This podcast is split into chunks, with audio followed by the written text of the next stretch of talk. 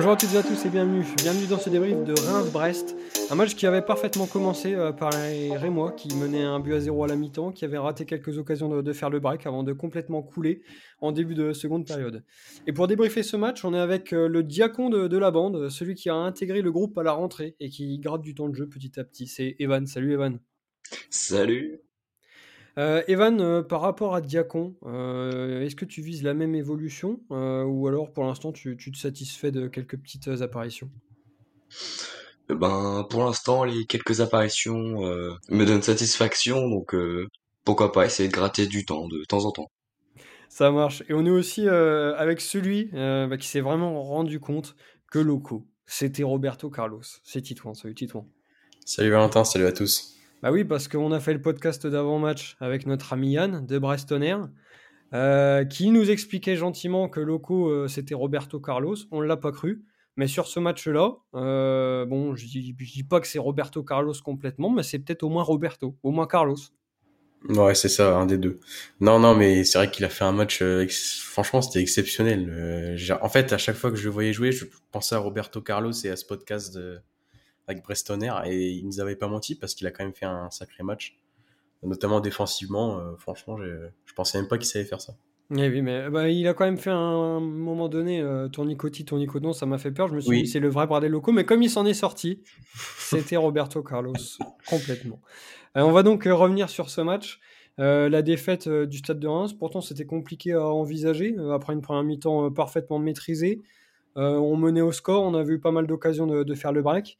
Et puis, euh, bah, malheureusement, on est un peu, euh, on est un peu resté au, vestiaire en début de, deuxième période. Et donc, c'est Brest qui en a profité pour, euh, pour marquer deux buts coup sur coup et préserver cet avantage jusqu'à la fin.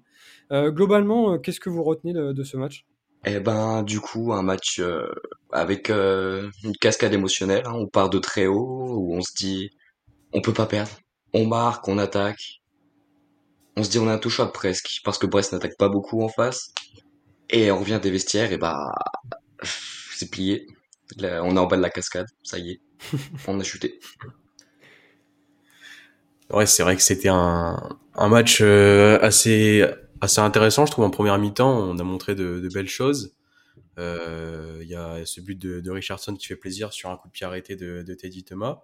Et c'est vrai, comme le dit Evan, à ce moment-là, on se dit vraiment qu'on a une super équipe et qu'on est intouchable. Vraiment, euh, quand on est comme ça, quand on se procure des occasions, euh, qu'on arrive à grappiller quelques contres, enfin être toujours dangereux sur euh, sur nos actions offensives, bah, on se dit qu'on est vraiment une très très bonne équipe de Ligue 1.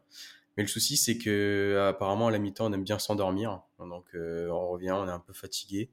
Et, Brest en a profité en mettant deux buts en même pas cinq minutes. Donc voilà, c'est dommage. C'est une défaite face à Brest. Je pense qu'on avait largement les, capacités pour aller chercher cette victoire, mais malheureusement, voilà, c'est c'est ce début de, seconde période qui nous a fait beaucoup de mal. Et euh, après, je pense que ça nous a mis un petit coup derrière la tête et on n'a pas su se relever. Alors Titouan, est-ce que tu penses qu'on s'est endormi parce que la causerie de Will Steele a été trop longue ou est-ce qu'on s'est endormi parce que Will Steele n'a pas fait de causerie et en fait c'est le silence qui a tué euh, l'équipe? Hmm, Ça c'est une bonne question. Ah je n'étais pas dans le vestiaire mais je dirais que Will Steele n'a pas parlé. Euh, Donc, en fait, ils sont tous rentrés, ils étaient fatigués de leur première mi-temps. En fait, ils, attendaient, tu vois, les bras mmh. croisés, euh, Will Steele. D'accord. Et bah, ouais, bah, après, il y a Richardson qui a commencé à s'endormir, Fouquet aussi, il a dû les réveiller à la fin. Ça marche. Euh, on va donc commencer quand même par revenir sur la compo, parce que si elle restait globalement classique, on avait quand même quelques interrogations sur certains joueurs, et je vais vous en citer trois.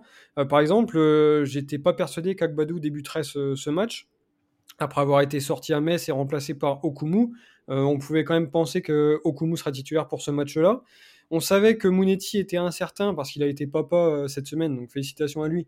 Euh, on ne savait pas s'il allait débuter ou non. Au final, c'est Richardson qui a pris sa place. Et puis Nakamura, un peu décevant quand même depuis son arrivée. Et eh ben, Will Steele continue de, lui faire confiance et il l'a mis donc à la place de, de Darami. Est-ce que pour vous, c'était trois choix qui étaient logiques ou est-ce que vous vous attendiez à, d'autres changements de la part de Will Steele? Euh, Ben franchement, euh, je m'attendais plus à Okumu, euh, comme tu dis. Akbadou, il a pas toujours été titularisé. Et Okumu, il, il, nous a pas trop déçus quand on l'a vu jouer. Donc je me suis dit pourquoi pas une charnière bien amie d'Okumu. Bon, Agbadou, c'est pas un choix surprenant non plus, hein, c'était une possibilité. Après, euh, ça ne m'a pas étonné forcément qu'il soit pas titulaire. Il... Quelques performances euh, décevantes ces derniers temps. Et puis comme tu dis, euh, pas récemment, donc euh, Richardson, ça m'a pas, ça m'a pas choqué plus que ça. Et Nakamura, euh, c'est pas le fait que Nakamura soit titularisé, c'est plutôt que Darami soit toujours euh, remplaçant pour l'instant. On, on sait pas trop où le mettre et on a toujours euh, la même la même attaque en titulaire avec Ito, Nakamura et et. Donc non, pas- j'ai pas été spécialement surpris non plus de l'attaque euh, titularisée. Ouais, moi c'est pareil, j'ai pas eu. Enfin, je trouve qu'il y a pas trop de surprises, hormis pour Agbadou, parce que comme tu l'as dit, Valentin, il y a eu ce match euh, contre, contre Metz, où on sait pas trop pourquoi euh, Agbadou euh, est sorti euh, vers la 60e, je crois, ou 65e, et remplacé par Okumu. Donc on se disait peut-être que voilà, Will Steele faisait peut-être plus confiance à, à Okumu. Au final, moi, je- j'ai trouvé ça euh, complètement euh, logique et, et cohérent ce qu'a mis en place euh, Will Steele. Il y avait peut-être aussi Darami, c'est vrai que vous en avez un petit peu parlé. On pouvait se demander parce qu'il sortait d'un match plutôt bon face à Metz. Mais c'est vrai que c'est un peu difficile de, faire de la place dans, cette attaque et on sent que Nakamura est quand même devant Darami dans, la hiérarchie. Et, voilà, donc pour Munetsi aussi, ça m'a un peu surpris. Même si c'est vrai qu'en conf, Will Steele l'avait expliqué euh, qu'il était euh, papa depuis, euh, depuis très peu et donc du coup il n'était pas, pas certain de, de jouer. Mais voilà, c'est tellement un élément indispensable de cette équipe, même si on l'a beaucoup critiqué, qu'il n'a pas été très très bon ces dernières semaines. Mm. Euh, bah, je m'attendais pas à ce qu'il soit sur le banc quand même. Ouais, ouais, c'est vrai. Et puis quand il est rentré, on a retrouvé quand même euh, un impact au milieu qu'on n'avait pas vraiment au, au retour des, des vestiaires, mais on aura l'occasion d'y revenir. Euh, alors avec ce 11 de départ, euh, Reims a quand même démarré fort. On a vu rapidement Nakamura s'illustrer. Alors on était tous en train de lui dire de, donner le ballon à, 2 mètres. Bon, au final, il y allait tout seul et c'était plutôt bien joué. Euh, et les premiers efforts vraiment ont été quand même rapidement récompensés avec cette ouverture du score. Le coup franc de, de Thomas prolongé pour Richardson au, second poteau. Une nouvelle fois, c'est quand même une entame quasi parfaite. On a souvent l'habitude de dire euh, que Reims, donc que ce soit en première ou en deuxième mi-temps, on va occulter pour l'instant la deuxième mi-temps euh, de ce dimanche, euh, Reims démarre fort et ça s'est encore vérifié face à Brest.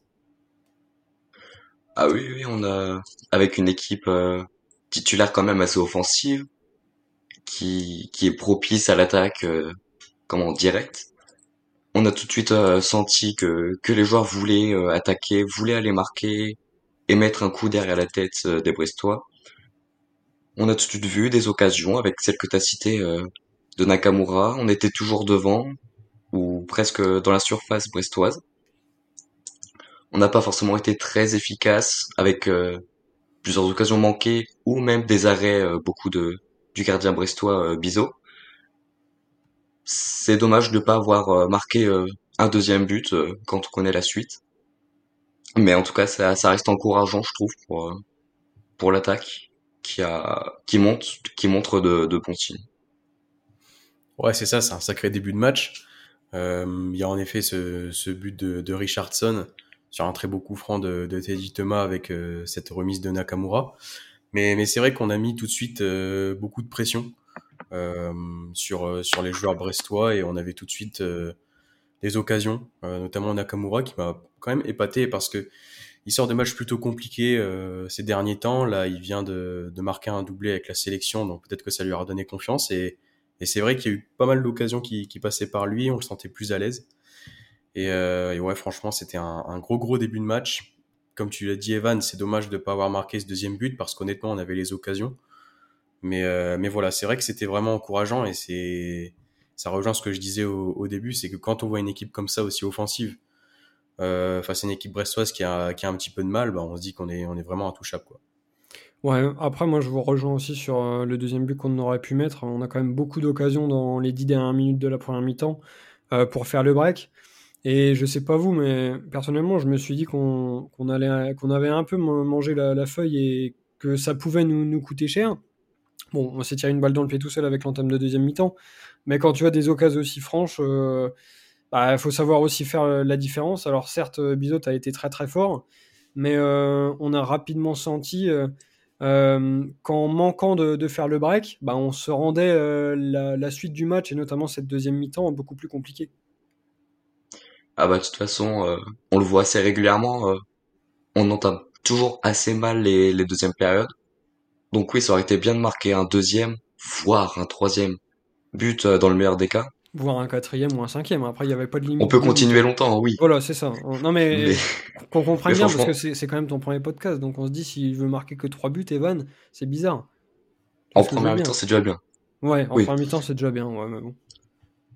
Mais du coup, voilà, on a, on a pas mal bouffé et je pense qu'on peut le regretter euh, très très vite dès, la, dès le coup de sifflet de, de la deuxième période. Ouais, c'est ça, mais ça rejoint un petit peu ce que je disais, quoi. C'est vrai que on avait tellement d'occasions que c'est dommage de, de, de, repartir à la pause avec euh, ce score d'un 1-0.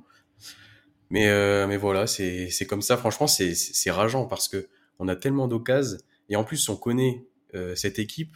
On l'a eu plusieurs fois la saison dernière, cette, cette faculté à, à, dominer un match pendant une période et ensuite de revenir lors de la seconde période. Là, c'est exactement ça. On était complètement déboussolés, endormis. Donc revenir avec un 0 c'est vrai que c'était un peu, euh, c'était un peu dommage. Moi, je suis un peu d'accord euh, avec toi, euh, Tito. Ce match-là, ça m'a fait penser à des matchs de la, saison dernière, ou même il y a deux ans, sous Oscar Garcia, quand on mettait les titres de podcast Reims à deux visages, demi-temps bien distincts. Bien différents. Ouais, bien différents. bon, bref, tout ce que tu veux. en fait, oui, ça m'a vraiment fait penser à ça, parce que sous Will Steele, on a rarement vu quand même euh, une équipe euh, totalement ratée euh, une, une mi-temps.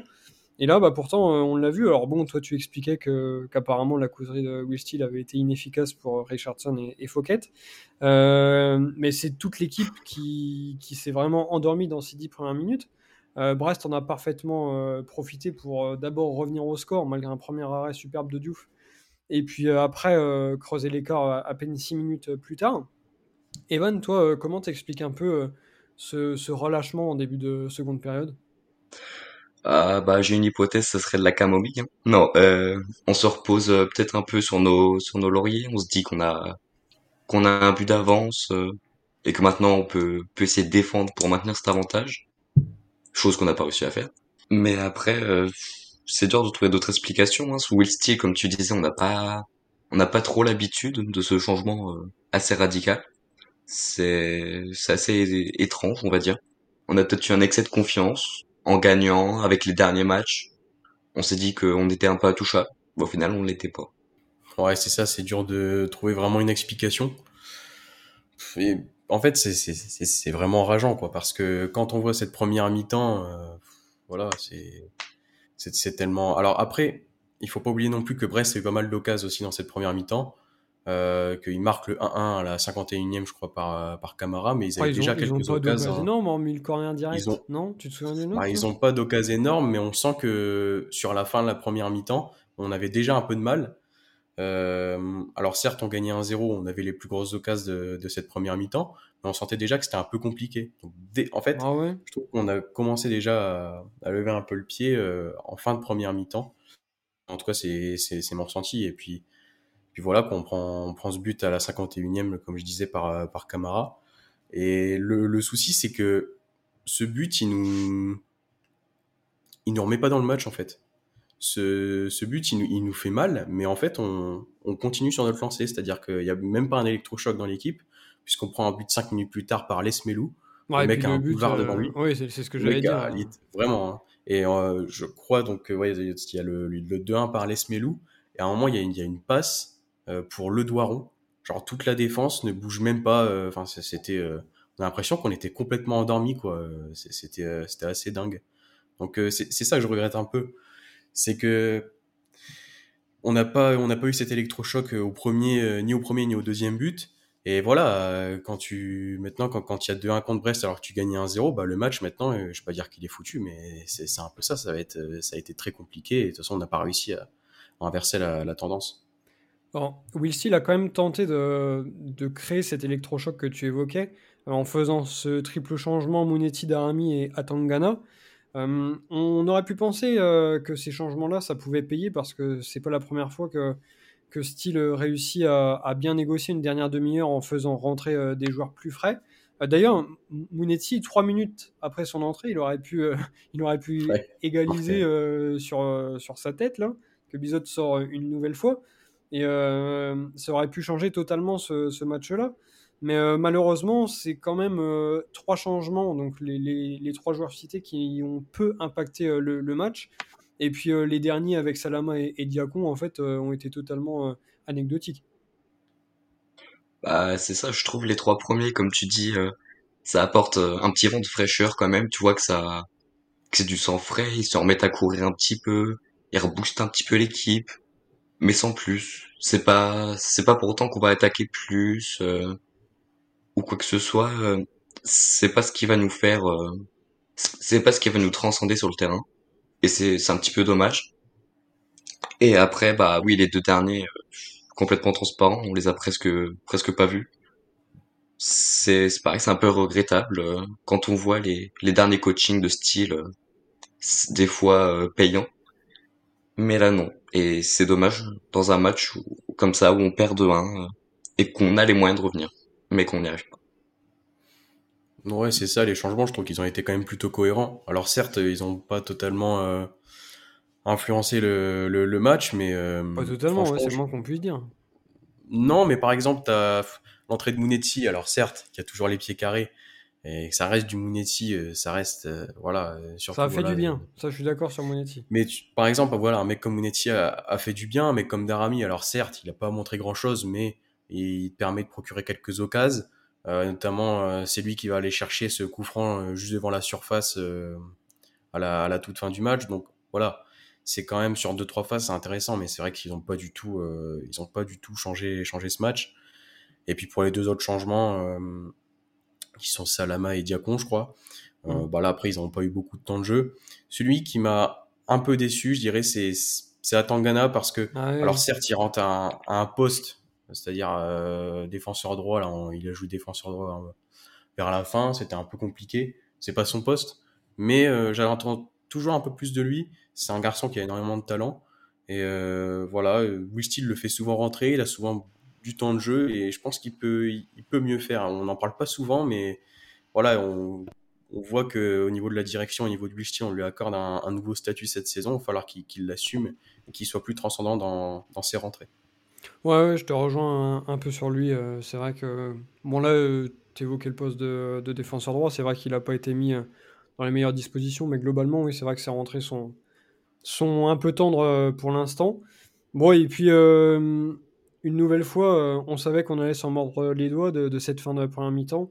Et malgré le fait qu'on ait poussé jusqu'à la fin du match, bah, rien n'y a fait. Je pense qu'on avait toujours un peu le fantôme de, de pas loin de, nous.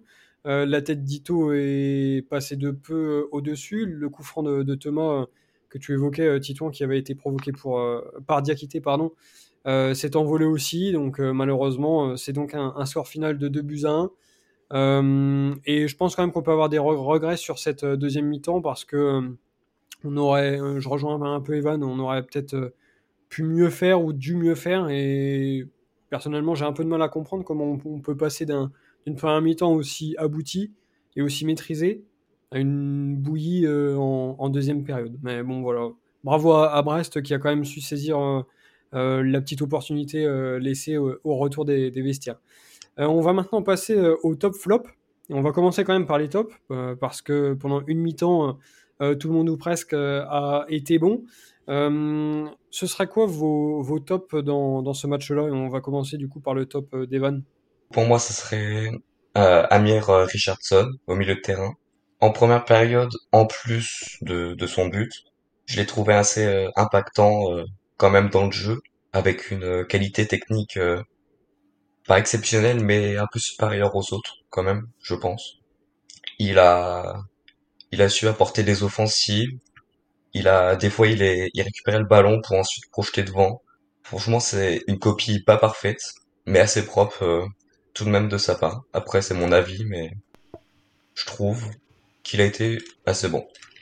Euh, ouais, moi je te rejoins un peu sur Richardson. Moi après, je lui reproche quelques petites pertes de balles, mais euh, notamment en première mi-temps, à chaque fois il tentait une roulette ou un contrôle orienté, ça n'a pas toujours fonctionné, mais, mais oui, oui, c'est pas, c'est loin d'être un mauvais match pour lui. Euh, Titouan, tu partirais aussi sur lui ou sur quelqu'un d'autre? Non, moi, ce sera un, autre joueur. Euh, j'ai beaucoup aimé aujourd'hui la défense centrale, qui est vraiment le, vraiment le, les deux joueurs qui ont, qui ont été les, les, meilleurs, tout simplement. Moi, je vais prendre Younis Abdelhamid, euh, bah parce qu'en fait, c'est vraiment le, comme je le dis, c'est le seul qui n'a rien lâché tout le match. Euh, je sais pas si vous vous en souvenez, mais à un moment, quand on perd 2-1, il y a un super centre, je sais plus de, de qui c'est, de le Brestois, mais euh, un super centre pour Satriano et c'est Younis qui vient, qui vient le tacler, alors que franchement, toute l'équipe était endormie. Euh, vers la fin, il a toujours essayé de porter le ballon vers l'avant. Euh, vraiment, j'ai apprécié ça en fait. C'était vraiment le, son rôle de, de, de leader, euh, son, rôle de leader qui, qui s'est apparu. Quoi. C'est franchement un très très bon match. Alors j'ai bien aimé aussi le, match d'Akbadou, mais je prendrais Younis parce que, comme je l'ai dit, vraiment il a été euh, il a été très bon tout le match et défensivement ça reste toujours costaud. Euh, on émettait un peu des doutes par rapport à par rapport à sa saison parce qu'en effet il se fait vieux, ça fait plusieurs saisons qu'il est là et petit à petit on sent que c'est de plus en plus compliqué, mais honnêtement, voilà, aujourd'hui, il fait encore un, super match et c'est le seul, quand on perd de 1, quand toute l'équipe est endormie, c'est lui qui va euh, amener ce ballon vers l'avant, qui va essayer de le, le, grappiller, qui va, tout faire pour essayer de, remettre à l'endroit cette équipe. Ouais, je te rejoins sur Yunis, mais je vais quand même partir sur l'autre défenseur central, moi, euh. J'ai l'impression de le prendre un peu toutes les semaines, mais d'un autre côté, euh, bah, je trouve que c'est encore le meilleur joueur euh, aujourd'hui. Euh, j'ai absolument rien à lui reprocher, euh, hormis une petite erreur d'appréciation sur un long ballon dans son dos. Mais au final, il revient parfaitement bien et il gagne le duel derrière dans la surface, il me semble. Mais mm. euh, c'est un match encore quasi parfait d'Agbadou. Et je le trouve encore meilleur que l'année dernière. Et je pense qu'en fait, l'arrivée d'Okumu n'y est pas pour rien. Quand tu as un joueur comme ça qui est sur le banc, qui est ton concurrent, parce qu'on ne sait pas trop qui est la doublure ou qui est le, titulaire pour l'instant, bah, ça t'oblige, euh, ça t'oblige à, tout donner à tous les matchs parce que Younis euh, sera normalement titulaire jusqu'à la fin et il ne reste qu'une place euh, à, côté de lui. Et franchement, ce que fait Agbadou pour l'instant, bah, c'est, vraiment top.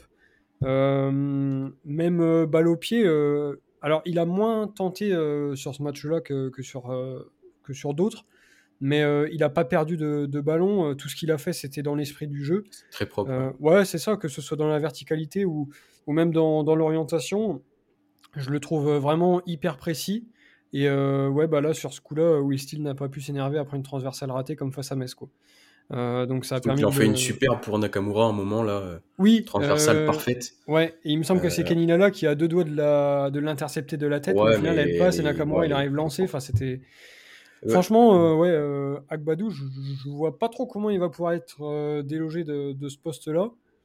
Ou alors, si on décide d'installer Okumu, bah, va falloir être très costaud pour lui expliquer les raisons de sa mise sur le banc. Mais pour l'instant, je pense qu'on en est loin. Et s'il continue comme ça, bah, ce sera peut-être lui en fait le titulaire de cette saison, malgré un fort investissement sur Okumu. Voilà pour le top. on va maintenant passer au flop, parce que je pense que dans cette deuxième mi-temps, euh, on en a, ou peut-être même en, première. Euh, Evan, ce serait qui euh, ton flop pour ce match? Parmi la, sélection, moi je vais partir sur Thomas Fouquet pour, pour changer. Pour changer. Alors nous, tu sais, c'est soit Fouquet, soit Wilson. Donc comme Wilson n'a pas joué aujourd'hui, bah, il te restait que Fouquet. Donc c'est un bon choix en fait peut-être. voilà. Et bah, du coup sur son sur son côté droit, il a un peu du mal à courir, euh, je trouve. Euh, que ce soit défensivement, où il laisse passer plusieurs fois dans son dos euh, l'ailier gauche brestois, ou offensivement, où il va avoir du mal à, apporter son soutien, notamment sur le côté droit avec avec Ito. Il, comme je dis, il a, beaucoup de mal quand on va lui faire des passes en profondeur. Il va pas forcément aller la chercher. Et dès que ça part en vitesse sur son côté ou dans son dos, il l'a pas et Brestois bah, il peut partir euh, assez facilement et assez loin sans sans lui enfin sans son défenseur sur le dos. Donc ça c'est problématique quand même sans, sans latéral droit. Et ça, ça fait un peu un, un poids lourd, je trouve, dans, dans cette équipe. Ah bah, moi, je rajouterai rien sur Fouquet.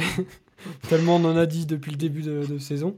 Euh, Titouan, c'est Fouquet aussi ton, ton Fouquet parce que c'est C'est Wilson. C'est Wilson. Oui, qui aurait dû être là. Le mec, il est en tribune, euh, soi-disant, il est blessé, à la c'est inadmissible. la gueule ou quoi? C'est inadmissible.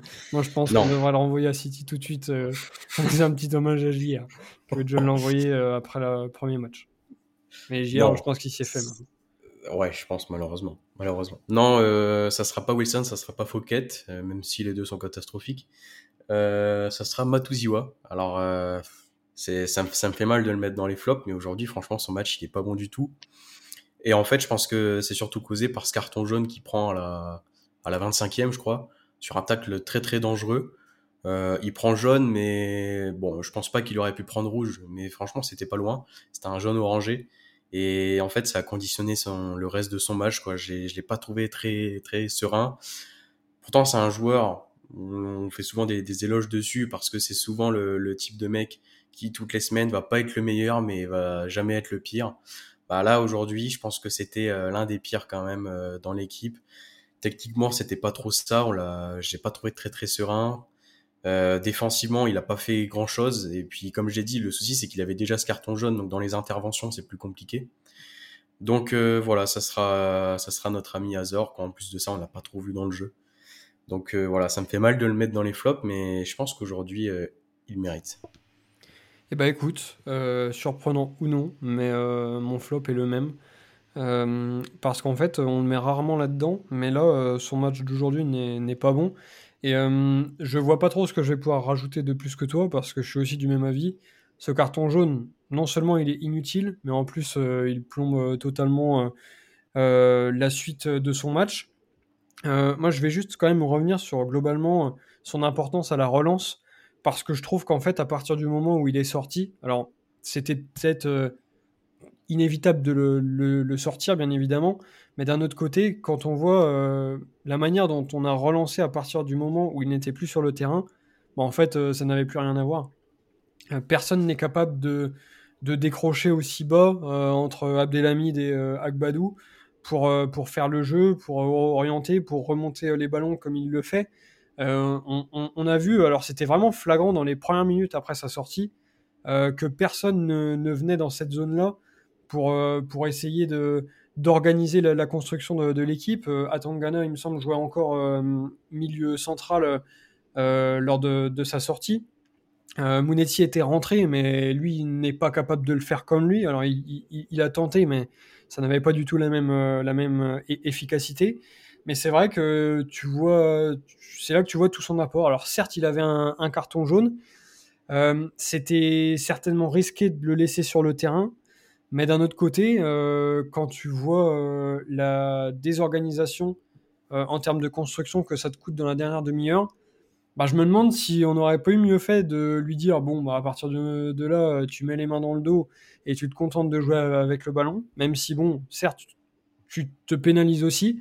Mais là, d'un autre côté, euh, avoir Younis à la construction, parce que il me semble que c'est toi qui l'as dit, Titouan, mais c'était à peu près ça quand même dans la dernière demi-heure, bah ça reste mm. compliqué. Quoi. Effectivement, Younis a pris les choses en main, mais est-ce que c'était vraiment à lui de le faire? Est-ce qu'on n'avait pas un milieu euh, capable de redescendre bas et de, créer un peu ça Ben, j'en sais rien. En, tout cas, euh, quand il est sorti, ça a vraiment beaucoup déséquilibré cette, cette, équipe. Quoi. Et c'est un joueur euh, indispensable, on le voit. Même avec un jaune, il faut qu'il joue 90 minutes. il n'y a plus le choix. Donc voilà, c'est un, un flop, mais bon, après, euh, c'est vrai que c'est un petit flop, quoi. On ne met jamais. Il y a des joueurs comme ça qu'on essaie de mettre de temps en temps. Bon, là, lui, euh, il, en a fait partie.